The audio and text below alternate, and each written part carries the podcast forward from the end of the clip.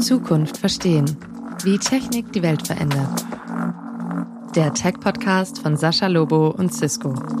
Thema heute: Wie kann man mit dem Internet Menschenrechte stützen? Guten Tag und herzlich willkommen zu Zukunft Verstehen, dem Technologie-Podcast von mir, Sascha Lobo und Cisco, einem der führenden Technologie- und Netzwerktechnikunternehmen der Welt.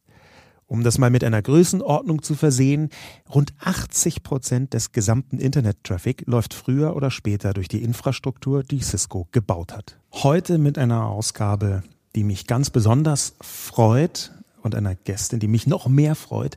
Wir reden nämlich darüber, wie man mit dem Internet Menschenrechte stützen kann. Und die Person, die bei mir ist, ist Düsen Tekal. Die meisten dürften sie ohnehin schon kennen. Ich möchte sie einfach trotzdem nochmal in den Basics vorstellen, bevor sie selbst auch nochmal sagt, was sie tut. Sie ist Sozialunternehmerin und Menschenrechtsaktivistin. Ja, Im Deutschen hat irgendwie dieses Aktivisten Wording, manchmal so einen leicht merkwürdigen Beiklang. Der ist bei Düsen überhaupt nicht vorhanden, ganz im Gegenteil.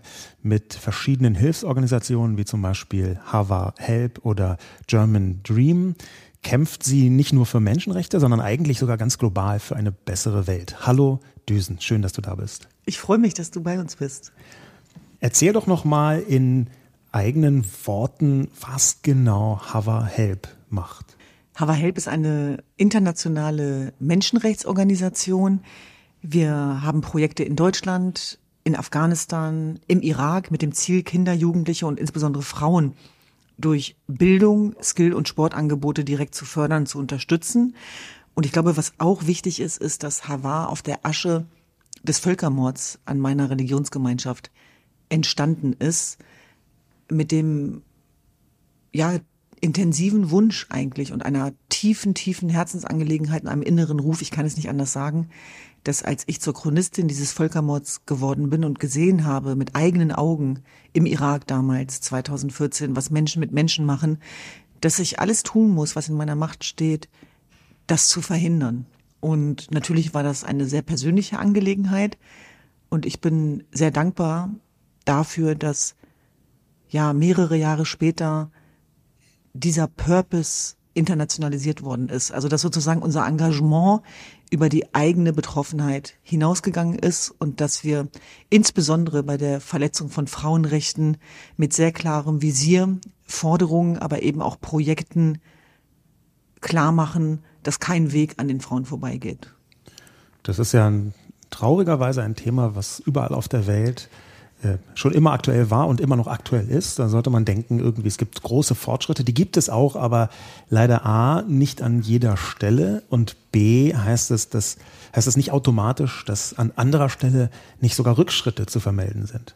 Ja, leider Gottes stellen wir das ja gerade fest, wenn wir ehrlich sind. Also auch ja. in Deutschland. Also wir leben ja in einer Zeit von fortwährenden Stapelkrisen, die sehr viele Menschen zunehmend überfordern und wo auch Entkopplungsprozesse zustande kommen, die auch unsere Demokratie gefährden. Und ich glaube, da muss man direkt im Kern ansetzen. Das machen wir beispielsweise auch in Schulen, mhm. also Hava Impact an Schulen. Wir sind im Moment intensiv mit der Iran-Revolution und den Folgen beschäftigt, also auch den politisch Inhaftierten. Und um es mal runterzubrechen, ist es für uns wichtig, dass zum Beispiel auch in einer Schule in Brandenburg, wie das jetzt auch passiert ist, dieses Thema Frauenleben Freiheit, was das bedeutet, dass Schüler und Schülerinnen sich damit auseinandersetzen. Und äh, das machen wir malerisch, spielerisch und trotzdem ist es sozusagen werteorientiert. Und du hast es gerade gesagt, nichts ist selbstverständlich in dieser Welt, in der wir leben. Schon gar nicht, dass Menschenrechts- und Frauenrechtsverletzungen hörbar und sichtbar gemacht mhm. werden. Und eigentlich war auch ich persönlich, aber auch sozusagen im Kollektiv meiner Religionsgemeinschaft Zeit unseres Lebens damit beschäftigt, die Menschen darüber zu informieren, wer wir sind, dass es uns gibt und dass wir unterdrückt werden. Und zwar so unterdrückt werden, dass es um einen Völkermord geht. Und das ist nicht der erste, der uns widerfahren ist, aber es war der erste Völkermord 2014, über den die Welt in Kenntnis gesetzt worden ist. Und nun weiß ich, dass es bei dir um Digitalisierung und Tech geht und ich kann ganz deutlich sagen, dass das Internet hierbei eine immens große Rolle gespielt hat. Und das ist das, was viele immer sagen. Es ist nicht das erste Mal, dass wir massakriert und unterdrückt worden sind. Aber es ist das erste Mal, dass die Welt von uns erfahren hat und sich verhalten musste. Ja. Und insofern hat sozusagen auch der Aktivismus bei mir parallel in auch online stattgefunden. Das heißt, ich war natürlich trotzdem selber vor Ort im Irak mhm. 2014, aber ich habe es eben auch gleichzeitig dokumentiert und so sind die Menschen überhaupt in Berührung gekommen damit, dass es uns gibt, also auch in Deutschland und was da einfach passiert. Und die Motivation war natürlich klar. Stell dir vor, es passiert ein Völkermord, für den sich niemand interessiert. Und das war unsere Geschichte vorher. Ja. Du hast gerade von informiert gesprochen und da ist diese Informationsebene, die das Netz herstellt, tatsächlich in ganz vielen Bereichen entscheidend. Hm, wir wollen uns ja heute über Internet und Digitalisierung im Menschenrechtskontext unterhalten. Und eine, ich würde mal sagen, Spezialität von dir, die fürchte ich leider notwendig ist, ist, dass du äh, sogar fast unterhaltsam über diese unfassbar grausamen Themen sprechen kannst. Was, glaube ich, notwendig ist, unter anderem deswegen, so traurig das ist, unter anderem deswegen notwendig ist, weil man die Hilfe, die man überall auf der Welt einsetzen muss, weil man die natürlich nur bis zu einem bestimmten Grad mit den schlimmsten Bildern, mit den schlimmsten Erzählungen, mit den schlimmsten, was auch immer da passiert, untermalen kann. Ja, ganz konkret bedeutet das übersetzt, ihr macht zum Beispiel mit Havar Help ein Projekt, was Mädchen zum Fußballspielen bringt im Nordirak. Und da ergeben sich Bilder der Freude daraus, die wiederum in der Öffentlichkeit wirksam, viel stärker und nachhaltiger in den Köpfen bleiben, als wenn man ja böse formuliert, da sehr, sehr traurige oder sogar äh, sehr gewaltvolle Bilder verbreiten würde. Es geht tatsächlich darum, was man gegen den Schmerz und die Entmenschlichung tun kann. Und es geht darum, diese Spaltungsdynamiken zu überwinden. Und es geht um Verbindung. Es geht um ein Menschenrechtsmovement, wo die Leute sich angesprochen fühlen, was nicht unterhaltsam gemeint ist, sondern es geht darum, über die Verbrechen zu sprechen und gleichzeitig einen Raum dafür zu öffnen, was jeder Einzelne in seiner Selbstwirksamkeit tun kann, um ein Teil der Lösung und nicht des Problems zu sein. Und es ist nachweislich so, dass beispielsweise auch der Zugang zu Bildungsangeboten oder zu Sporttätigkeiten gerade in diesen kriegsgebeutelten Regionen viel mehr ist als Sport. Er ist im Grunde genommen Therapie. Und es geht vor allem um eins. Gerade in Angesichts von Krisen, Kriegen und Völkermorden. Es geht um Heilung. Es geht darum, dass wir sozusagen aus der Wunde heilen von Anfang an und das für uns von Anfang an klar war, dass wir das nicht schaffen, indem wir mit erhobenen Zeigefinger und moralisierend sagen, du musst, und wenn die Menschen im Schmerz sitzen, dann müsst ihr auch im Schmerz sitzen, sondern dass wir uns unserer Privilegien bewusst sind in Europa. Deswegen, wenn in dem Zusammenhang oft von Ohnmacht gesprochen wird, dann frage ich mich immer, welche Ohnmacht meint ihr?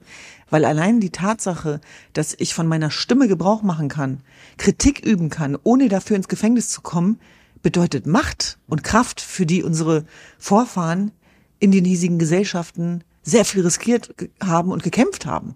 Und sich dessen bewusst zu sein und zum Mitmachen einzuladen, weil ich davon überzeugt bin, dass das stärker ist. Und wir leben in Zeiten, wo vielen Dingen eine Absage erteilt wird, wo es Leute gibt, die sagen, dass sie nicht an den German Dream glauben, beispielsweise, eine Bildungsinitiative unsererseits. Aber das kann nicht unser Ziel sein, sondern unser Ziel ist, so lange wie möglich an einer heilen Welt zu arbeiten, solange wir leben. Denn das heißt nicht, dass diese heile Welt stattfindet. Im Gegenteil. Wer, wenn nicht wir, kennen den Schmerz und die Kehrseite der Entmenschlichung. Aber gerade vor dem Hintergrund, dass wir Augenzeugen eines Völkermordes geworden sind und von Kriegen, sind wir dazu verpflichtet, aus meiner Sicht, zivilgesellschaftlich alles dafür zu leisten, individuell und kollektiv, um eine bessere Welt herzustellen. Und das mag pathetisch klingen, aber das ist tatsächlich genau das, woran wir tagtäglich arbeiten. Und nun weiß ich auch, dass wir in einer Gesellschaft leben, insbesondere digital, wo das eigentlich eher bestraft wird mhm. und wo es eher darum geht, eine Erregungsspirale zu bedienen von Schwarz und Weiß das tut mir leid, aber damit können wir nicht dienen, mhm. weil wir wissen, dass die Welt nicht schwarz oder weiß ist und weil ich auch immer wieder sage, wir sind keine Internetaktivisten, wir sind mhm. Aktivisten. Mhm. Und was uns die Kraft gibt, Sascha, ist tatsächlich, dass wir Erfahrungsmachende sind vor Ort, dass mhm. wir diese Projekte haben, dass wir die Frauenhäuser haben. Während wir hier sitzen, habe ich vor wenigen Stunden erfahren, dass nach acht Jahren, nach acht Jahren wurden sechs jesidische Frauen aus IS-Gefangenschaft befreit. Und ich habe mhm. die Fotos gesehen. Mhm. Ich habe die Fotos gesehen, bevor diese Teenager mhm. entführt worden sind, versklavt und vergewaltigt von ihren Peinigern, die übrigens auch aus Europa kommen. Und ich habe die Bilder jetzt gesehen, wo du diese Frauen, das sind jetzt Frauen inzwischen, mhm. nicht mehr wiedererkennst. Mhm. Und solange das passiert, müssen wir weiterhin darüber berichten und es weiterhin zeigen. Und ich kann nur den Opfern dafür danken, dass sie den Mut haben, obwohl ihnen so viel passiert ist, zu sagen, das ist meine Geschichte, das ist mein Gesicht und ich will, dass die Welt erfährt, was mir passiert ist im Namen von religiösem Extremismus beispielsweise, Rassismus, Klassismus, Antisemitismus. Wir können es ja erweitern. Und natürlich gefällt das nicht jedem da draußen, was wir machen. Mhm. Das spüren wir auch auf der anderen Seite. Wir spüren auch den Gegenwind. Aber ich glaube tatsächlich, und da haben wir ja auch Gemeinsamkeiten, dass wir diesen Diskurs, wo es gerade sehr viel Meinung gibt, äh, aber wenig Impact und Handlung, nicht den ewig Gestrigen überlassen dürfen. Und wir sehen ja auch an den Zahlen, beispielsweise auch was die ja, Ergebnisse der AfD angeht, dass das mittlerweile Dimensionen sind, die wir nicht mehr ignorieren können. Ja. Und deswegen, ja, es geht um universalistische Menschenrechte, aber es geht auch darum, hier vor der eigenen Haustür zu gucken, wie können wir die Verhältnisse verbessern? Was können wir für einen Beitrag leisten, damit das passiert? Und dafür glaub, glaube ich, braucht es Möglichkeitsräume, sowohl digital, aber vor allem auch äh, in der echten Welt. Ja. Der, der Punkt, auf den ich ein wenig hinaus möchte, ich weiß, ihr seid aktivistisch, menschenrechtsaktivistisch und du magst das eigentlich nicht voneinander trennen. Das ist die dingliche Welt und die digitale Welt. Aber tatsächlich äh, ist in ganz vielen Bereichen das, was ihr tut, mit seiner entweder Digitalität oder digitalen Wirkung, weil es ist beides vorhanden. Ja, also es gibt ganz viele Dinge in der dinglichen Welt, die ein digitales Echo dann haben äh, in der Vernetzung. Ähm, da würde ich gerne so ein Gegenbeispiel setzen, weil wir gerade aus europäischer, auch aus nordamerikanischer Sicht häufig seit Jahren in der vernetzten Welt so einen großen Raum irgendwo zwischen Hassrede und Schwierigkeiten. Und natürlich gibt es die wirtschaftliche digitale Transformation, aber die digitale Gesellschaft hat bei vielen Menschen nicht einen überragend guten Klang. Unter anderem, weil so häufig gesagt worden ist, wie rau der Ton ist, wie schlimm die Beschimpfungen dort sind. Und das ist alles nicht völlig falsch. Aber gleichzeitig gibt es so viele positive Entwicklungen, die, wie du das äh, von 2014 geschildert hast, zumindest einen großen digitalen Anteil haben. Dass eigentlich der Kampf für Menschenrechte, wenn man ihn weltweit betrachtet, etwas ist, wo die digitale Vernetzung nach wie vor nicht nur Positives leistet, sondern eigentlich in manchen Bereichen sogar diesen uralten Traum erfüllt. Ja, dass man so Ende der 80er, Anfang der 90er oder auch Mitte der 90er noch dachte, wenn erstmal alle vernetzt sind, jedenfalls ein paar Techies haben das gedacht, wenn erstmal alle vernetzt sind, dann wird alles von alleine gut. Wir wissen, das ist nicht so gekommen. Aber es gibt so viele positive Beispiele, dass ich mich gerne mit dir darüber unterhalten würde, wie genau man mit dem Internet Menschenrechte stützen kann. Also das, was ähm, das Netz bewirken kann und wie es das bewirken kann und äh, welche Beispiele es da schon gibt. Ich würde gerne mal mit dem Platz drei anfangen, unserer Top drei, wie das Netz dem Kampf für Menschenrechte hilft. Und da sehen wir auf Platz drei die ganz schnöde Information und Dokumentation. Das bedeutet, dass man überhaupt erstmal sich informieren kann. Das heißt, dass jede Person, die du ansprichst auf der Straße, kann mit einmal kurz googeln oder auf einer Website schauen oder in ein Social Media Profil gucken, sofort sagen, ah, darum geht es überhaupt erstmal. Einerseits und andererseits, du sagst vor Ort. Und da ist natürlich die Dokumentationskraft des Internet vor Ort absolut essentiell. Absolut. Und auch das ist ja keine Selbstverständlichkeit. Also die Dokumentation, Hörbarkeit und Sichtbarkeit beispielsweise der Menschenrechtsverbrechen war ein ganz wichtiges Tool um dafür zu sorgen, dass es zu einer Sensibilität in der Gesellschaft kommt, bis hin zu juristischen Urteilen am Ende der Kette. Und das begann alles mit Information, Einordnung und Aufklärung. Und das ist das, was wir auch immer wieder als Feedback bekommen. Aber ich wusste ja nicht. Ich wusste ja nicht, dass das so ist.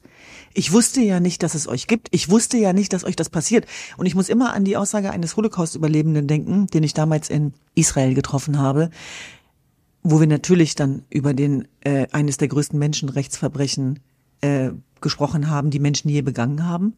In der Form, aus meiner Sicht tatsächlich singular. Mhm. Und ich dann zu ihm gesagt habe, ja, das ist ja wichtig, ähm, dass, dass darüber gesprochen ist, was da passiert ist. Und da antwortete er nur, es ist vor allem wichtig, dass darüber gesprochen wird, dass es passiert ist. Das heißt, selbst dieses größte Menschenrechtsverbrechen, was Menschen je begangen haben, wird ja immer noch denied und nihiliert. Mhm. Und damit müssen wir uns auseinandersetzen. Wenn wir jetzt nochmal zurückkommen zu 2014. Unsere Volksgemeinschaft und unsere Frauen sind zu trauriger Berühmtheit gekommen, weil diese Videos weltweit digital von den Mördern und IS-Kämpfern benutzt worden sind. Unsere Frauen wurden eingesetzt für ihre Agenda. Sie wurden gezeigt mit ihren grünen, mit ihren blauen Augen, dass sie verkauft werden, vergewaltigt werden, mehr wert sind, wenn sie heller sind. Es war grausam, was wir dort gesehen haben. Wir haben die Videos vor Augen, wo Journalisten wie James Foley enthauptet worden sind. Ja, wir haben Videos, wo IS-Kämpfer, die aus Europa kamen, in einem perfekten Englisch dargelegt haben, warum dieser Dschihad notwendig ist. Das heißt, die IS-Mörderbanden hatten die Kraft der Digitalisierung verinnerlicht und so professionell implementiert, wie religiöse Extremisten und Islamisten das bis dato aus meiner Sicht nie gemacht haben. Mhm. Nur dass die Leute, die sie gezeigt haben, beziehungsweise die Menschen, die dort angegriffen worden sind, die Ungläubigen, meine Leute waren. Kannst du dir vorstellen, was das für ein Gefühl war, als ich diese Videos gesehen habe? Ehrlicherweise kann ich es mir nicht und, vorstellen. Und, und das war ja der Grund. Das war ja der Grund, warum ich gesagt habe, ich gebe mein sicheres Leben auf und ich fahre dorthin. Denn was der IS gemacht hat, war natürlich, die Hoheit zu übernehmen der Narrative. Mhm. Und dem galt es, was entgegenzusetzen mit ja, folgenreichen Konsequenzen. Und das war natürlich hochgefährlich zu der Zeit. Es war kein Spaß. Die Gegenden waren eingekesselt und wir haben ja nun mal dargelegt bekommen, was mit Journalisten gemacht wird, die unbeliebig sind. Mhm. Dass ich als Jesidin, als Kurdin, als deutsche Staatsbürgerin und als Journalistin natürlich perfekt hätte benutzt werden können, liegt klar auf der Hand. Und deswegen gab es viele Ressentiments dagegen, ob ich fahre oder nicht. Aber ja. ich bin froh, dass ich diese Entscheidung getroffen habe. Und dann passierte Folgendes. Durch den Mut der Frauen aus IS-Gefangenschaft, und die haben damit angefangen, ihre Geschichte hörbar und sichtbar zu machen, in die Kamera zu gucken. Und ich habe eine dieser Frauen, Nadja Murat, mhm war ich eine der ersten Journalistinnen, die sie damals dokumentiert die, hat, damals die, noch unter falschen Namen. Ja, die inzwischen, muss man für das Publikum dazu sagen, äh, den Friedensnobelpreis bekommen hat. Genau. Und IS-Überlebende war und die erste war, die das Schweigen gebrochen hat. Und die hat mit offenem Visier und Gesicht in die Kamera geguckt und hat gesagt, was ihr passiert ist und dass nicht sie daran schuld ist, selbstverständlich nicht, sondern dass ihre Täter dafür zur Rechenschaft gezogen werden müssen. Und das hat was ausgelöst bei den Menschen. Und der Mut dieser Frauen, dieser Mut dieser Frauen hat am Ende dafür gesorgt, dass es zu juristischer Gerechtigkeit kam. Und das muss man nochmal betonen. Das war das erste Mal in der Geschichte meiner Religionsgemeinschaft, dass der Straflosigkeit ein Ende gesetzt worden ist vor einem deutschen Gericht, dem sogenannten Frankfurter Prozess, der für uns unfassbarer Dimension war, wo das erste Mal IS-Täter wegen Menschenrechtsverbrechen und Völkermord an den Jesiden verurteilt worden sind. Und das in der Anklageschrift verlesen worden ist. Also da siehst du die Kraft der Digitalisierung des Internets, denn da hat die Dokumentation damals begonnen. Und das haben wir so brachial durchgezogen mit vielen anderen, dass man nicht mehr weggucken konnte. In dem Kontext fällt mir eine Plattform ein, die ich immer bewundernswert fand, die schon über zehn Jahre alt ist, ich glaube von 2010 oder 2011, namens Ushahidi. Das Ushahidi ist ein Begriff aus der Sprache Swahili und heißt so viel wie Zeugnis oder Zeuge. Und Ushahidi ist eine Open-Source-Plattform wo man speziell auf Krisensituationen gemünzt Zeugnisse dieser Krise hochladen kann. Zum Beispiel Filme, ähm, zum Beispiel Audiodateien, zum Beispiel Fotos natürlich, Augenzeugen, Augenzeuginnenberichte. Und das Interessante daran ist, dass durch diese Vielstimmigkeit, diese vielen Perspektiven, die da drin sind, diese vielen unterschiedlichen, seit Smartphones existieren natürlich ganz unterschiedliche ähm, Inhalte, dass dadurch die Krise viel besser einschätzbar wird. Unter anderem deswegen, weil man ein Foto oder einen Videoclip kann man entweder fälschen oder falsch labeln, so tun, als sei das Zeitpunkt X in Land Y und es war aber wo ganz anders. Aber wenn man von der gleichen Krisensituation eine Vielzahl von verschiedenen Dokumenten hat, dann ist es sehr viel leichter herauszufinden, was ist da genau passiert, A, Und B, auch, was ist daran vielleicht nicht ganz echt oder welche Dokumente sind äh, falsch und welche sind äh, nicht falsch oder mit großer Wahrscheinlichkeit nicht falsch. Da ist also auch zu diesem Bereich OSINT, also Open Source Intelligence, ist eine große Schnittstelle vorhanden zwischen dem, was das Internet kann, nämlich, dass du Sachen hochladen kannst, als von egal wo, und dem, was hier notwendig ist, nämlich Information und Dokumentation, wie du es gerade beschrieben hast. Platz 3. Information und Dokumentation. Das Smartphone hat das Augenzeugentum digitalisiert. Es gibt praktisch keine Krise mehr, die nicht hunderttausendfach dokumentiert wird. Der Kampf für Menschenrechte bedeutet zuallererst herauszufinden, zu zeigen und zu dokumentieren, wo sie fehlen.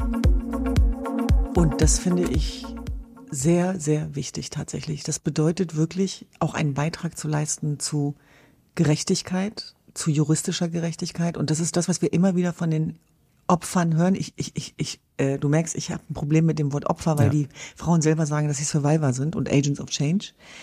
Und dass sie eben sagen, dass es ihrem Leben einen Sinn gibt. Also dass es gar nicht darum geht, dass sie in diesem Schmerz sitzen bleiben wollen. Und das ist so die Erkenntnis unserer ganzen Menschenrechtsarbeit, dass niemand, egal was ihm passiert ist, möchte aufgeben. Mhm. Und das ist für mich auch, finde ich, immer wieder so ein Kraftzentrum, auch zu spüren, dass die Menschen leben wollen. Meistens, mhm. meistens sage ich, egal was ihnen passiert ist. Ich sage deswegen meistens, weil zur Wahrheit leider auch gehört auf der anderen Seite, dass es sehr viele IS-Überlebende gibt, die sich auch das Leben genommen haben, mhm. weil sie vergessen worden sind. Das heißt, sie haben überlebt, aber das Leben war kein Leben mehr. Und es geht ja darum, dem Überleben ein Leben entgegenzusetzen. Mhm. Und deswegen, das sage ich deswegen, weil das eine wahnsinnige Verantwortung bedeutet, aber auch so viel Kraft gibt. Mhm. So viel Kraft gibt, dafür einzustehen. Und wir leben auch in Zeiten, wo es nicht nur darum geht, zu informieren, sondern es geht auch um Haltung. Mhm. Es geht um Eigentreue. Es geht darum, zu der Information zu stehen, koste es, was es wolle. Und ich weiß vor, vorher schon, bevor wir was teilen, was das auslösen wird. Mhm. Und ich weiß, dass das anstrengend wird. Und ich weiß, dass der schöne Tag dann auf jeden Fall ein paar Beulen bekommen wird. Und ich werde oft gefragt, wie hältst du das aus? Und wie, wie gelingt dir das trotzdem bei deinem Standpunkt zu bleiben?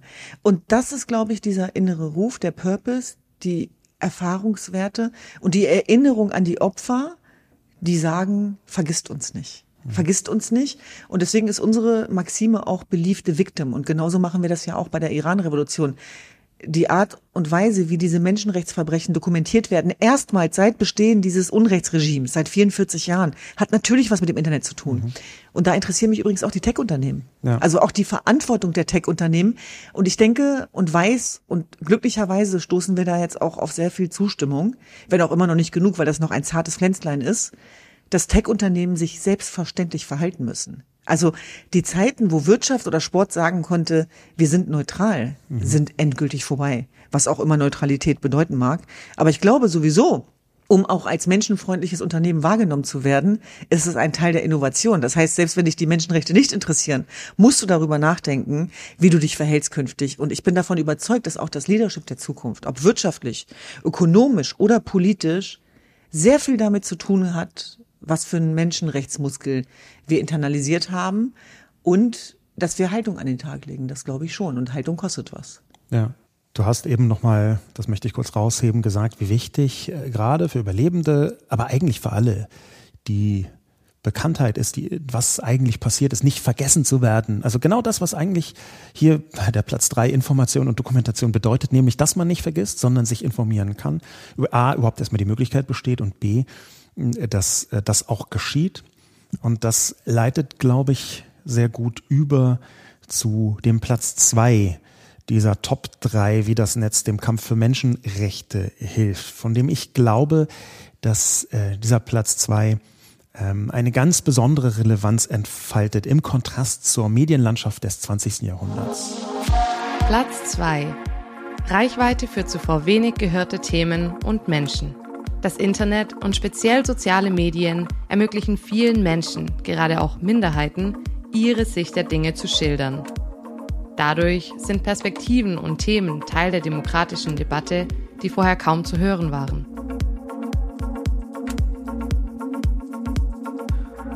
Ja, und das empfinde ich tatsächlich auch als Innovation. Also dass sozusagen dieses Prinzip von Herrschen und Teilen, die einer bestimmten Gruppe nur zugutekommt, die ähm, vielleicht auch erbbedingt, erfahrungsbedingt, erfolgsbedingt schon immer auf der Seite derjenigen ge gehörte, die definieren, was zu sein hat und was nicht und dadurch auch ein Machtmonopol innehaben, die Zeiten sind vorbei. Mhm. Und das ist sozusagen auch ähm, eine positive Wendung der Digitalisierung, dass jeder, der überzeugen kann und der ein Informationsziel, aber vor allem auch ein emotionales Ziel hat, der damit berührt, Wellen schlagen kann im wahrsten Sinne des Wortes. Mhm. Und so wird plötzlich eine Nichtgeschichte zu einer Riesengeschichte und, und kann alles in Frage stellen, kann alles auf den Kopf stellen. Und da glaube ich tatsächlich auch, dass bei uns es so war, dass die Digitalisierung uns auf jeden Fall geholfen hat bei der Visibilität mhm. der Menschenrechtsverletzungen, weil dadurch eben auch eine digitale Menschenrechtsfamilie entstehen konnte, die ja trotzdem echt ist, weil die Projekte mhm. sind ja echt. Ja. Du kannst ja nur über das erzählen, was wirklich passiert. Und deswegen gehört das ja auch zusammen in gewisser Weise. Und dass ich schon auch gemerkt habe, dass äh, sich dann auch äh, Akteure verschieben, dass sich Meinungen verschieben, dass Politik sich dadurch verschieben kann und dass das eigentlich unsere größte Stärke werden musste als marginalisierte Gruppe, ethnisch und religiös, dass unsere Geschichten niemanden da draußen interessiert haben. Mhm. Damit sind wir ja groß geworden. Mhm. Und das hat natürlich eine Kraft entfacht in uns. Und ich bin mir sicher, dass ich deswegen auch Journalistin geworden bin, mhm. ähm, weil ich wusste, wie wichtig das ist, ja. wie wichtig das ist, eine gute Geschichte zu erzählen und diese Geschichte auch immer runterzubrechen. Und es wurde mir wirklich beigebracht, auch ja. was es bedeutet, eine gute Geschichte zu erzählen und zwar kulturbedingt. Mhm. Also ich komme aus einer Kultur der Storyteller. Ja. Ich kann mich an die großen Wohnzimmer erinnern, die voller Menschen sind. Männer und Frauen, wo jeder ausholt und Geschichten erzählt. Geschichten unserer Kultur, unserer Vergangenheit, der Gefahr, der Positivität.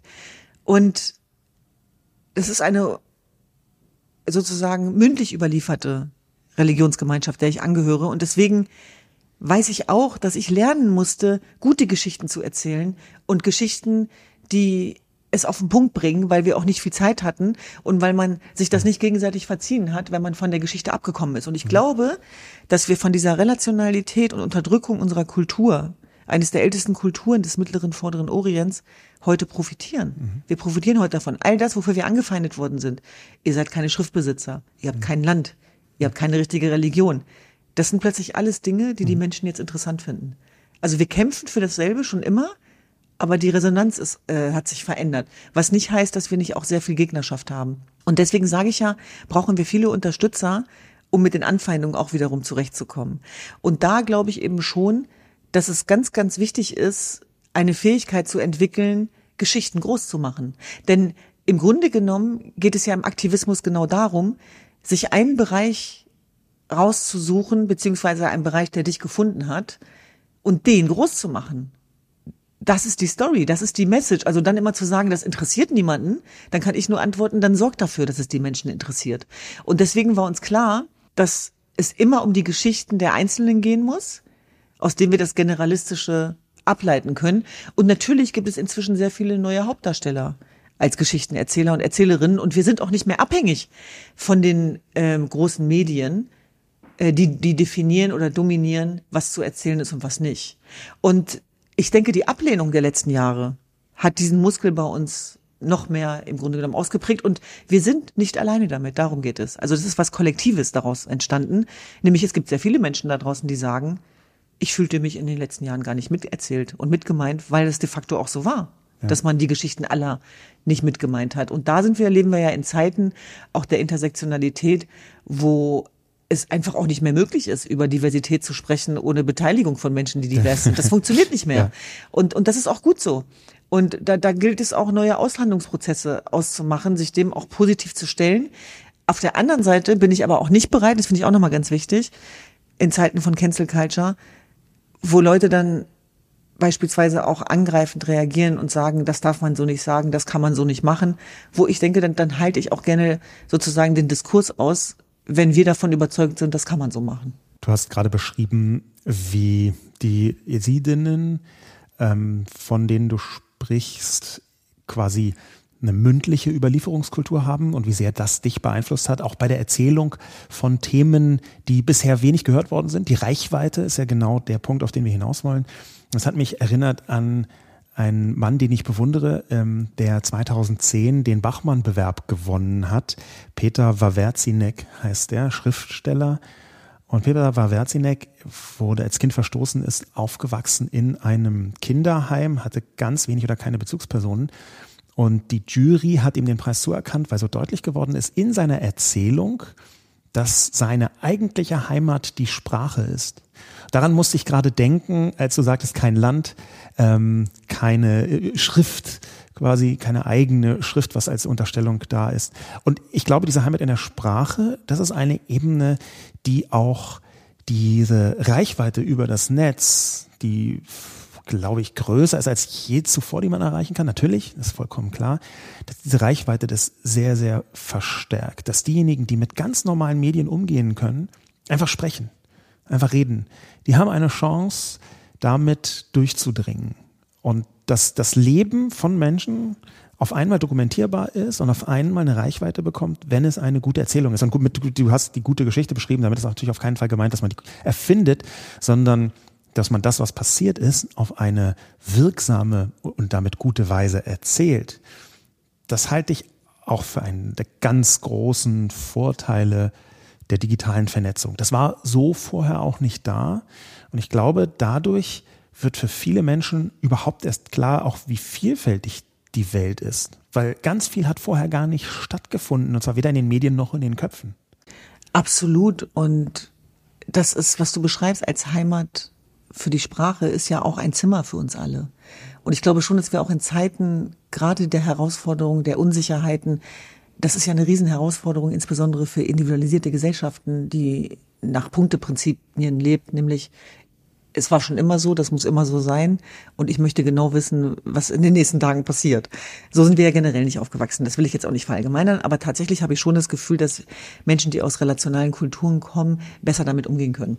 Und die Tatsache, dass ich mit zehn Geschwistern groß geworden bin, ist auch wichtig für die Erzählung ähm, und Wahrnehmung, weil ich bin ja im Grunde genommen mit einem Konzert aufgewachsen. Mhm. Also das war ja wirklich äh, die Parallelität war Voraussetzung zum Überleben. Mhm. Und das hat natürlich auch nochmal unseren Muskel trainiert. Und ich merke auch, dass die Reichweite deswegen äh, sich vergrößert hat, weil die Menschen merken, dass egal wie schwer das Thema ist, was wir vermitteln, ist am Ende unser Ja zum Leben. Mhm. Also das ist tatsächlich auch ein Mantra, was wir haben. Das mussten wir lernen jahrelang mit wirklich krassen Konsequenzen, auch persönlichen, die wir machen mussten und Erfahrungswerten, die ich anderen sparen will, dass wir jetzt ganz bewusst nach vorne gehen und sagen, ja, ihr dürft es euch sogar guten Gewissens gut gehen lassen, während Menschen im Schmerz sitzen, weil wir dann im Nachhinein die Privilegien und die Kraft, die wir brauchen, nutzen müssen, um genau darauf hinzuweisen.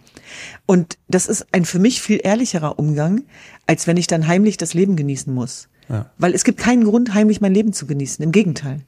Und ich finde, das müssen wir auch vorleben, den Jugendlichen, die gerade sich extrem politisieren, was ich großartig finde und was mir sehr viel Kraft und Motivation gibt, äh, die eben auch das Thema Klimaschutz, Menschenrechte, äh, oder auch unterschiedliche andere Bereiche sich zu eigen gemacht haben und sagen, ich möchte meinen Beitrag leisten für eine bessere Welt. Und da sehen wir ja auch eine Verschiebung. Viele Menschen, die sich bei uns bewerben, die wären früher in die Politik gegangen oder in die Unternehmensberatung oder oder. Und die kommen jetzt zu uns, weil sie sagen, es ist mir wichtig, in was von der Welt wir leben und ich möchte meinen Beitrag dazu leisten. Und das heißt nicht, dass wir weniger ambitioniert sind, im Gegenteil. Aber es heißt eben auch, dass man Menschlichkeit mit Ambitionen auch verbinden kann. Und ich denke tatsächlich, dass es ganz, ganz wichtig ist, ähm, wie dann eben auch die, die Kraft und die Wirkungsmacht, die man hat, wie man die auch aufteilt für die gute Sache. Und es hat auch am Ende was Egoloses. Und das ist, glaube ich, auch ganz, ganz wichtig, dass Menschen genau spüren, ob es auch Aktivisten um die Sache geht oder nicht. Dass man natürlich im Zeitalter der Digitalisierung anders beobachtet wird, auch gläserner ist, transparenter ist, aber dass es natürlich auch sowas wie eine selektive Authentizität gibt. Ja, das ist ein Riesenthema auch unter mir und meinen Geschwistern, dass wir immer überlegen, okay, wo ist die Grenze? Ich habe eine andere Grenze als meine jüngere Schwester. Und natürlich dachte ich ganz lange, dass meine Grenze natürlich die richtige ist. Und ich habe dann eigentlich von ihr beigebracht bekommen, Thülin, dass es auch okay ist, mal was Privates teilbar zu machen. Mhm. Und ich mich auch mal amüsieren darf und ich auch lachen darf. Das Normalste der Welt. Ich will es noch mal deutlicher machen. In Zeiten von weltweiten Krisen, wo auch Kriegsverbrecher wie Putin nekropolitisch ihre eigene Bevölkerung, mal völlig abgesehen von dem Vernichtungskrieg auf die Ukraine, darauf vorbereiten, dass die wie die Schafe zur Schlachtbank geführt werden und alle sterben und diese Tötungsabsicht positiv verklärt wird. Oder in Zeiten eines Mullah-Regimes, was den Frauenlebengedanken bekämpft, Jinjian Azadi, und Menschen hinrichten lässt und Kinder ermordet, müssen wir das Leben entgegensetzen. Was ist die Antwort des liberalen Westens? Was ist die Antwort der freien Gesellschaft? Außer das Ja zur Freiheit und zum Leben. Ja. Was du gerade sagst, ist quasi wie ein Plädoyer für mehr Reichweite für äh, Menschenrechte, ja. weil dadurch den Menschen überhaupt erst bewusst wird, jetzt nicht nur eigene Privilegien, man muss gar nicht von Privilegien sprechen in dem Kontext, sondern überhaupt erst bewusst wird, was dort draußen passiert. passiert. Genau. Wir haben das in der Ukraine sehr deutlich beobachten können, auf ganz vielen Ebenen, dass unter anderem der Westen der Ukraine so intensiv geholfen hat, weil von Anfang an eine intensive Reichweite im Westen stattgefunden hat, wie bei wenig anderen Konflikten. Das hat viele Hintergründe, durchaus auch manche, die man kritisch betrachten kann. Ähm, zum Beispiel ist ja die Ukraine von sehr weißen Menschen bevölkert, mehrheitlich, und andere äh, Länder und Kulturkreise sind äh, seltener und weniger intensiv in den Medien gewesen. Vermutlich auch deshalb, aber nicht nur, auch weil so jemand wie ähm, Zelensky von Anfang an eine radikal reichweitenorientierte Öffentlichkeitsstrategie gefahren hat. Mhm. Zelensky ist ein sehr gutes Beispiel dafür, warum man diesen Informationskrieg, in dem wir uns ja weltweit befinden, nicht nur Putin überlassen darf. Und das ist sicherlich, sicherlich die stärkste Waffe der Ukraine.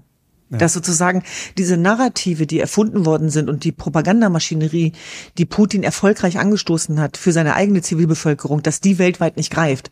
Und wie intensiv wir davon betroffen sind, merken wir ja auch in Deutschland, weil es immer noch sehr viele Menschen gibt, die das gutheißen zumindest oder wo wenig Widerstand zu verspüren ist oder wo ich mich an Autokorsos erinnere, wo die, die sozusagen das Kriegsverbrechertum Putins noch untermauert worden ist. Wir erleben das ja ähnlich auch äh, mit anderen Disputien weltweit.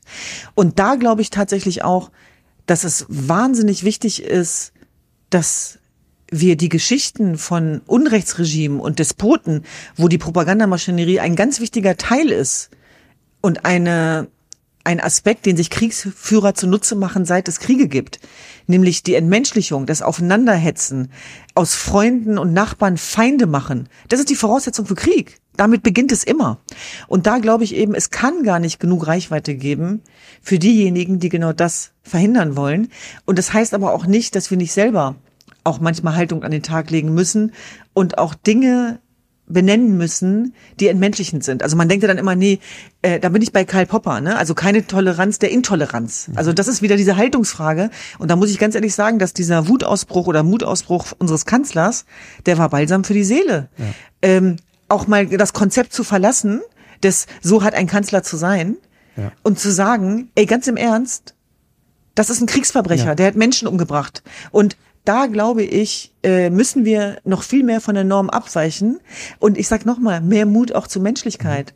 Mehr Mut dazu, von der Norm abzuweichen und eurem Herzen zu folgen. Weil wir in einer Gesellschaft leben, wo Emotionalität manchmal negativ abgetan wird nach dem Motto, dann ist sie nicht mehr klar im Kopf. Ja. Und wo ich so denke, das stimmt doch gar nicht. Wir können es doch kombinieren. Was gibt's denn Stärkeres, als unserem Herzen und unserer Intu Intuition zu folgen? Das Interessante ist, dass genau diese Reichweite für wahrscheinlich nicht besonders viel gehörte Themen an anderer Stelle ähm, eine perfekte Überleitung darstellt wenn man sich die Ukraine anguckt und die dortige Zivilgesellschaft, es gibt eine ganze Reihe, also wir reden hier von vielen Dutzend vergleichsweise bekannter InfluencerInnen, also eigentlich muss man nicht gendern, weil es sind fast alles Fraueninfluencerinnen aus der Ukraine, die quasi bis Februar 2022 alles Mögliche geinfluenced haben im Sinne von äh, Kosmetik, äh, irgendwelche Modeprodukte und so weiter und so fort.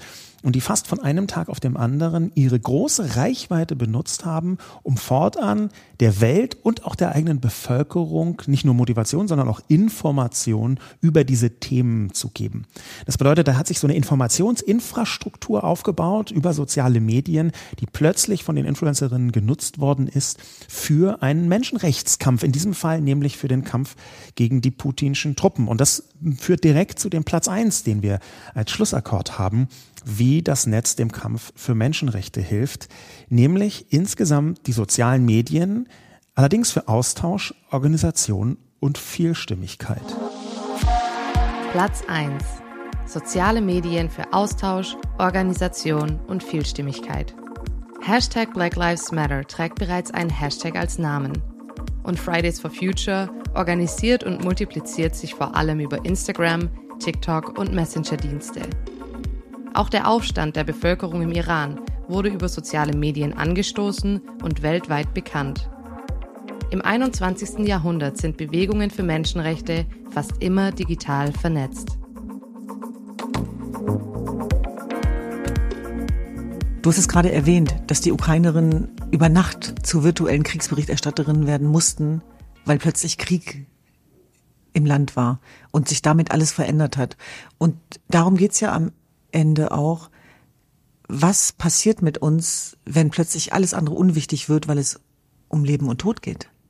Und dann einfach weiter so zu machen, funktioniert nicht. Es funktioniert nicht. Und wofür wir werben ist, dass es nicht nur für die Betroffenen nicht funktioniert, sondern dass es für uns alle nicht funktionieren darf. Also da auch eine Gesamtverantwortung ähm, anzuprangern, beziehungsweise einzufordern oder vorzuleben. Wir sind ja nicht so streng. Und deswegen, das ist etwas, was mir ganz wichtig ist an alle Influencer da draußen und Menschen mit reichweiten starken Profilen. Lasst euch bitte nicht einreden, dass ihr irgendwas nicht dürft, wenn es um Menschlichkeit, um Menschenrechte geht. Weil wir auch in Zeiten leben, wo die Konsequenz dieser Menschenrechtsverletzungen und Offenlegung konfrontiert wird. Und dass sozusagen man nicht von heute auf morgen über Nacht zur Menschenrechtsaktivistin oder Klimaschützerin wird, das liegt doch klar auf der Hand. Die Frage ist, wie wohlwollend gucken wir da drauf? Und da müssen wir uns eigentlich immer nur erkundigen, was es braucht für die Opfer. Und was die Opfer uns sagen, ob das die IS-Überlebenden sind, ob das die mutigen Frauen und Männer im Iran sind oder auch die Frauen in Afghanistan, ist believe the victim and don't forget us. Und wir sind dankbar, dass wir dabei auf ein großes Netz auch von Meinungsmachern und Influencerinnen zählen können, die das aus voller Überzeugung mitvertreten und mitteilen. Und deswegen finde ich es schwierig, wenn wir dann in erster Linie die Glaubwürdigkeit in Frage stellen, was nicht heißt, dass wir Menschen von ihrer Glaubwürdigkeit entlassen können. Aber es gibt da tatsächlich noch einen Zwischenraum, der nicht schwarz oder weiß ist. Das heißt, dann von jemandem zu verlangen, äh, dass der jetzt alles andere lässt, das musste ich selber lernen, 2014, als es zum Völkermord an den Jesiden kam und ich nur dachte, wie können die anderen überhaupt noch essen und trinken? Mhm. Wie geht das? Ich habe das als Verletzung empfunden und als Unsichtbarmachung meines Schmerzes. Ich habe dasselbe erlebt bei meinen iranischen Freundinnen jetzt. Dass da eine ein Zynismus und ein Schmerz aufsteigt für diese ungerechte oberflächliche Welt. Und tatsächlich, so schmerzhaft das klingt, muss ich sagen, dass wir auch das lernen müssen zu akzeptieren. Denn am Ende brauchen wir Allies. Und wir können uns das nicht erlauben zu sagen, wir verzichten auf diesen Raum und diese Stimme. Ich sage das deswegen, weil ich auch manchmal damit konfrontiert werde, wie kannst du da hingehen? Wo ich so denke, Leute, traut mir doch ein bisschen Eigentreue zu. Mhm. Ich gehe doch als dieselbe wieder raus, als die ich da reingehe. Und es das heißt doch nicht, dass ich zwangsläufig die Meinung meines Gegenübers teilen muss, äh, nur weil ich die Person kritisch sehe. Ich meine, da gibt es natürlich auch nochmal einen Zwischenraum und es ist mhm. klar, dass alles, was rechtsradikal ist und so weiter, von mir eben nicht legitimiert und geduldet wird und das meide ich auch diesen Raum. Aber nochmal, wir brauchen Möglichkeitsräume. Mhm. Dafür müssen wir konfrontieren. Ich will so ein anderes Beispiel nennen, Obama ich mache eigentlich selten Ankündigungsposts. Da war, habe ich eine Ausnahme gemacht und dann gab es halt auch einen riesen Shitstorm. Kannst du mal nochmal sagen, was genau da, da ging es darum, dass ich eingeladen war, äh, weil er hier in Deutschland war. Er war hier in der Mercedes-Benz Arena und es ging um das Thema Bildung und ich bin angefragt worden. Natürlich, für, natürlich. Für eine Diskussion mit Obama. Für eine, für eine Diskussion vor Obama, wohlgemerkt. Ein Panel mit tollen Leuten wie Mo Asamang, wie äh, Fetzum, der ganz viel macht im Bereich Bildung. Selbstverständlich gehe ich dahin.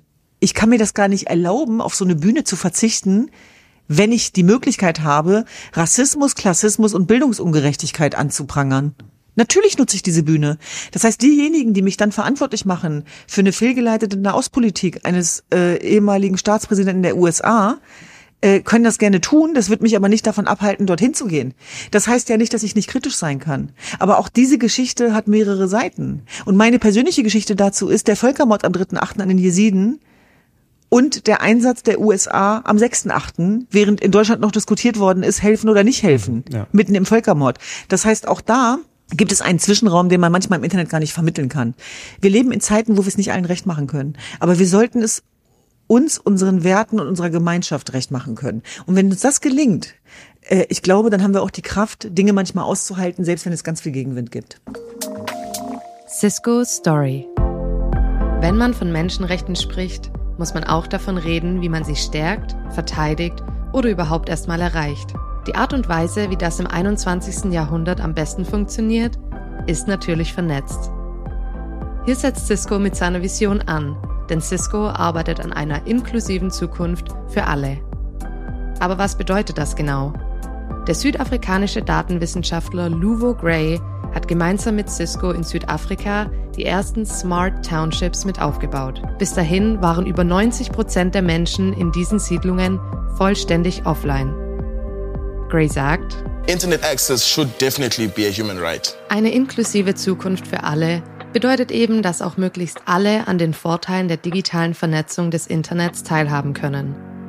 Das ist eine riesige Herausforderung, sagt Guy Dietrich, bei Cisco für globale Innovationen verantwortlich. Es sind immer noch 45 Prozent der Bevölkerung weltweit, die nicht mit dem Internet verbunden sind. Eines unserer wichtigsten Ziele ist, diesen Digital Divide zu schließen. Wir hören in diesem Podcast, wie man sich für Menschenrechte einsetzt. Und einiges davon funktioniert überhaupt nur, wenn die Menschen Internetzugang haben. Das Internet ermöglicht uns heute, uns zu vernetzen, zu kommunizieren, anderen zu helfen. Krisen und Konflikte können so besser bewältigt werden. Und nur mit der richtigen Infrastruktur ist die Digitalisierung der Wirtschaft und der Gesellschaft nachhaltig möglich. Das ist der Grund, warum Cisco sich dafür einsetzt, die Welt zu vernetzen und dabei niemanden auszuschließen. Ob es um Internetzugang für alle in südafrikanischen Townships geht, um die Digitalisierung der Wasserversorgung in Idaho, um das erste Smart Street Projekt in Indien oder die vernetzte Diagnostik in einem Krankenhaus in Oslo. Cisco arbeitet von Anfang an an einer inklusiven Zukunft für alle. Digital, vernetzt und nachhaltig. Du hast gerade im Prinzip schon beschrieben, was genau Vielstimmigkeit bedeutet. Ja, also genau dieser Part, für den soziale Medien tatsächlich stehen können, der eine große Menschenrechtsrelevanz hat, der für den Kampf absolut essentiell ist, nämlich, dass man natürlich akzeptieren muss, dass andere Menschen andere Prioritäten haben und dass es am Ende um eine Vielstimmigkeit geht, um darum, bestimmte Themen überhaupt greifbar zu machen, auf ganz viele verschiedene Arten drauf zu schauen. Lass uns mal ganz kurz noch mal einen Ausflug in diesen Organisationspart machen. Dass mhm. soziale Medien gerade in Krisensituationen häufig für die Organisation gebraucht werden, vor Ort wie vor Ort Menschen für Menschenrechte sich engagieren können. Ein wichtiges Beispiel ist da der Iran, wo du auch sehr intensiv dich selber engagierst, nicht nur in der deutschen Öffentlichkeit, sondern auch hinter den Kulissen, muss man sagen. Möchtest du dazu mal sagen, wie zum Beispiel soziale Medien im Organisationsbereich genutzt werden? Im Grunde genommen macht das einen sehr wichtigen Teil aus, wenn auch nicht alles tatsächlich. Das ist mir auch nochmal wichtig, weil es geht ja einmal um die Sichtbarkeit von Engagement, aber vergesst bitte auch nicht das, was unsichtbar bleibt und die Menschen, die unsichtbar bleiben und trotzdem einen wahnsinnigen Teil dazu beitragen. Dafür braucht man aber trotzdem erstmal Sichtbarkeit und die Konfrontation, um diese Solidarität äh, überhaupt zu sensibilisieren. Und alles, was wir bekommen, bekommen wir von den Opfern, mhm. von den Menschen vor Ort, von den Betroffenen, die den Mut haben, nach neun Monaten uns immer noch Videos zukommen zu lassen und Informationen, wo wir genau darauf hinweisen können, wer würde sonst erfahren, dass im Westen des Irans in den kurdischen Gebieten gerade eine Besatzungsmacht stattfindet seitens der Revolutionsgarden, wo Angst und Schrecken und Revanchepolitik verbreitet wird. Deswegen erachte ich es als Verpflichtung, genau darüber zu berichten. Oder beispielsweise auf der langen Nacht der Zeit ähm, wo es dann auch einen Themenschwerpunkt gibt zum Thema Iran und die Revolution, diese Räume, Möglichkeitsräume zu nutzen, um dafür zu sensibilisieren, was da passiert, aber auch die Verantwortung Europas in den Mittelpunkt zu rücken, wo wir kein Handeln sehen, kein Handeln sehen für etwas, wo man mitverantwortlich ist für. Was nicht falsch verstanden werden soll, für die Morde ist einzig und allein das Regime verantwortlich. Aber die Frage einer menschenrechtsgeleiteten Außenpolitik beispielsweise, die müssen wir hier verhandeln. Da geht es auch um ein Vertrauen. Und das ist sozusagen äh, wichtig zu sehen.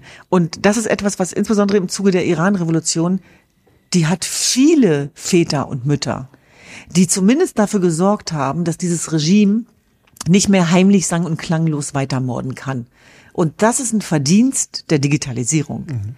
Und dem Mut der Betroffenen, die uns ihre Geschichten zur Verfügung gestellt haben. Und deswegen habe ich ja auch dieses Wort Schallverstärker in dem Zusammenhang mitgeprägt, weil ich eben auch denke, dass es wichtig ist, dass wir unsere Rolle verstehen. Mhm. Also, dass man selber eigentlich nie zum Gegenstand werden darf, sondern dass es immer darum gehen muss, dass wir jetzt auch unsere Reichweite nutzen für die Menschen, die betroffen sind und deren Geschichte sonst nicht in die Weltöffentlichkeit kommen würde.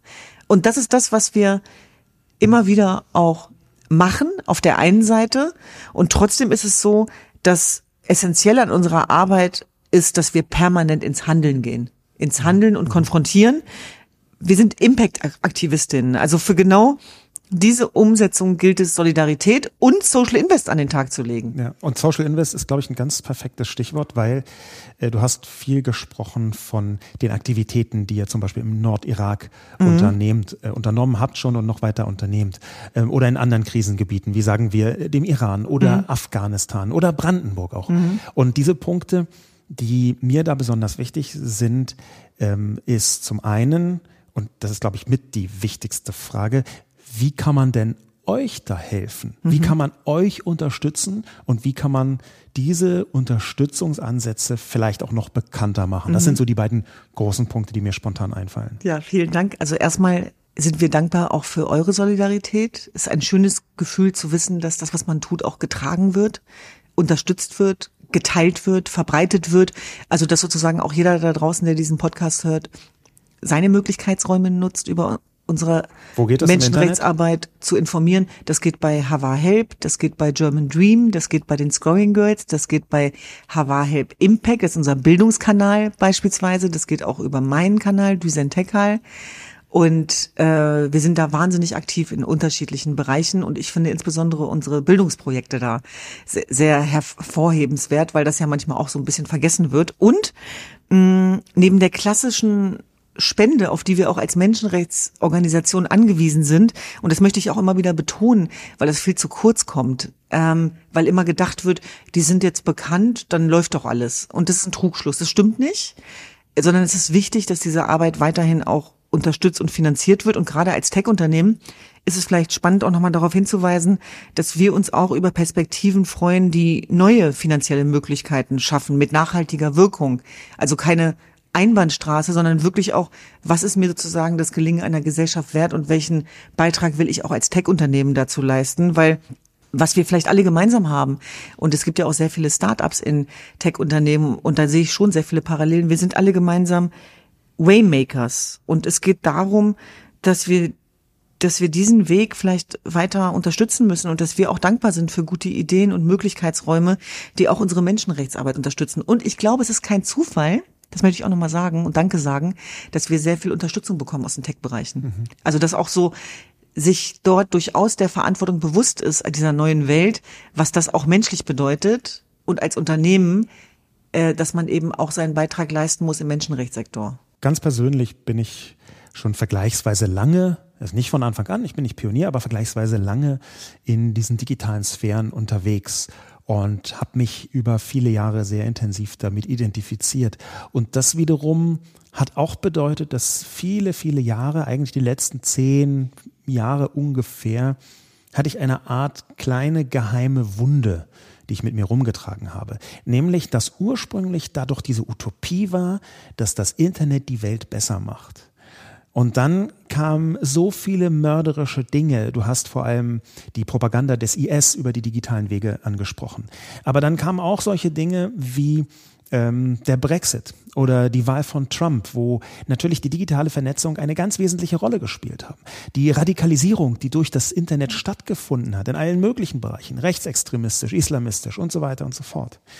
Und da gab diese kleine Wunde mir immer wieder so ein Schmerz, so ein Stich, weil ich dachte, eigentlich sollte das Internet doch die Welt besser machen. Und jetzt haben wir so unfassbar viele Beispiele, wie das Internet die Welt schlechter macht. Und da muss ich persönlich sagen, gibt genau diese Perspektive, die du da gibst, gibt mir ein Stück Hoffnung, dass mittelfristig zumindest, auch wenn es kurzfristig, eine, sagen wir mal, eine Erstverschlechterung vorhanden war, dass mittelfristig die digitale Vernetzung wirklich dazu beitragen kann, auch weltweit, weltweit dazu beitragen kann, die Welt zu verbessern. Und wenn man das ganz konkret machen möchte, als Teil des Publikums von diesem tech-orientierten Podcast, dann wäre das auf havar.help zu gehen, H-A-W-A-R.help,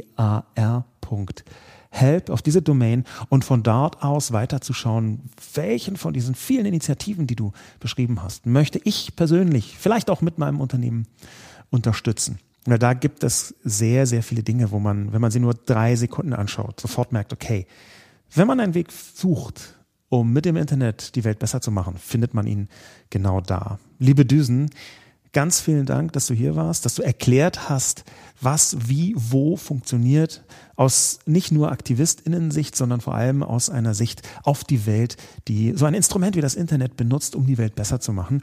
Ich möchte dir gerne das Schlusswort geben von diesem Podcast. Lieber Sascha, vielen Dank. Dabei war dein Schlusswort so toll. Danke erstmal auch für den Raum, den du mir gibst hier. Auch das ist ja keine Selbstverständlichkeit. Und es geht wirklich darum, dass es um Hoffnungsmacher geht, um Möglichkeitsräume, darum, dass wir Sehnsuchtsorte in uns tragen, äh, die wir auch diversifizieren müssen. Und ich muss immer an dieses Buch denken, im Grunde gut, ich habe es jetzt noch nicht gelesen, aber das ist ein bisschen auch die Prämisse, nach der wir arbeiten, dass wir wirklich trotz allem, was wir sehen und erleben mussten, auch als äh, Zweitbetroffene, wir immer noch fest davon überzeugt sind, äh, dass es im Kern der Menschlichkeit darum geht, sich zu vernetzen und zu verbinden und dass wir gerne dieser Ort auch sein wollen, wo trotzdem Klartext gesprochen wird, wo Menschenrechtsverletzungen, Frauenrechtsverletzungen angeprangert werden und wo es uns aber trotzdem gemeinsam gelingt, diese Spaltungsdynamiken zu überwinden. Und es geht ja meistens auch darum, wie man diesen Kampf gestaltet. Und dafür möchten wir weiter einstehen. Deswegen gibt es von uns auch ganz klar ein Ja zu einer Welt, in der alle einen Platz finden. Dafür kämpfen wir inständig, weil wir genau wissen, wie sich das anfühlt, wenn dieser Pfad der Zivilisation verlassen wird. Also vielen, vielen Dank.